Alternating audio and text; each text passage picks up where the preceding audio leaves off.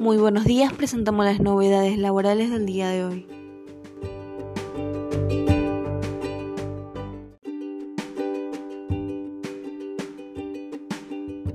Contratos de alquiler. ¿Qué efectos impositivos suponen para las partes el registro ante AFIP?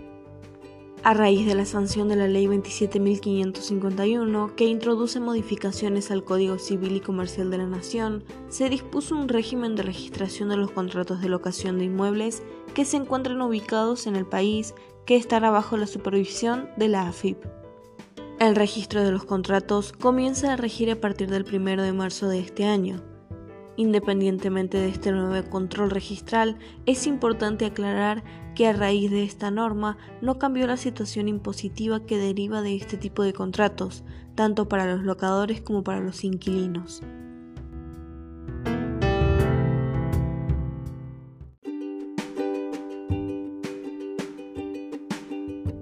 La AFIP volvió a suspender los embargos y las ejecuciones fiscales para las pymes.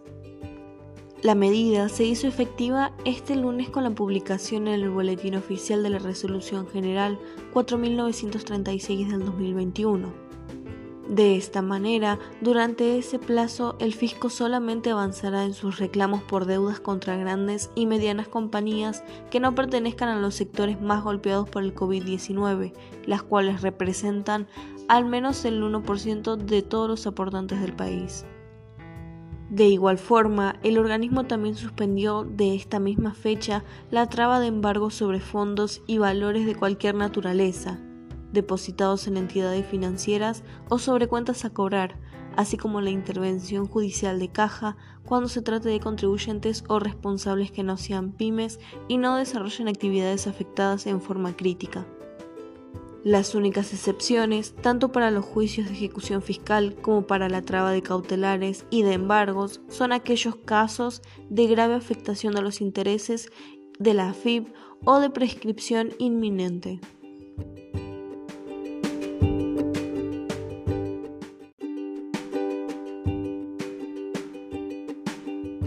Resolución General 4938 del 2021.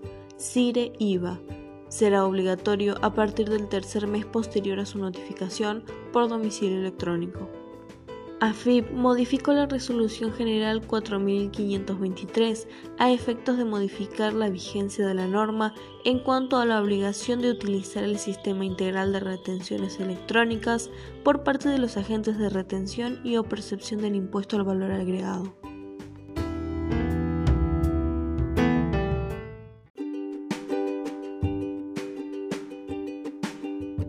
Repro 2.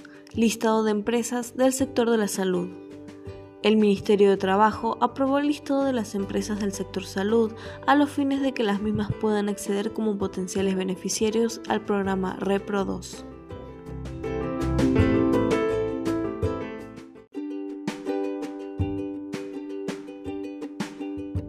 Becas Manuel Belgrano ANSES. ¿Cuáles son los requisitos para cobrar 20 mil pesos? ANSES pagará este año las becas estratégicas Manuel Belgrano para carreras científicas y técnicas otorgadas por la Secretaría de Públicas Universitarias del Ministerio de Educación. La inscripción está abierta hasta el 30 de abril y pueden cobrarla beneficiarios de la asignación universal por hijo. Las becas Manuel Belgrano tienen como objetivo principal proporcionar un incentivo económico de estudio para que jóvenes provenientes de hogares de bajos ingresos realicen una carrera universitaria o una tecnicatura en una disciplina considerada estratégica para el desarrollo económico y productivo del país.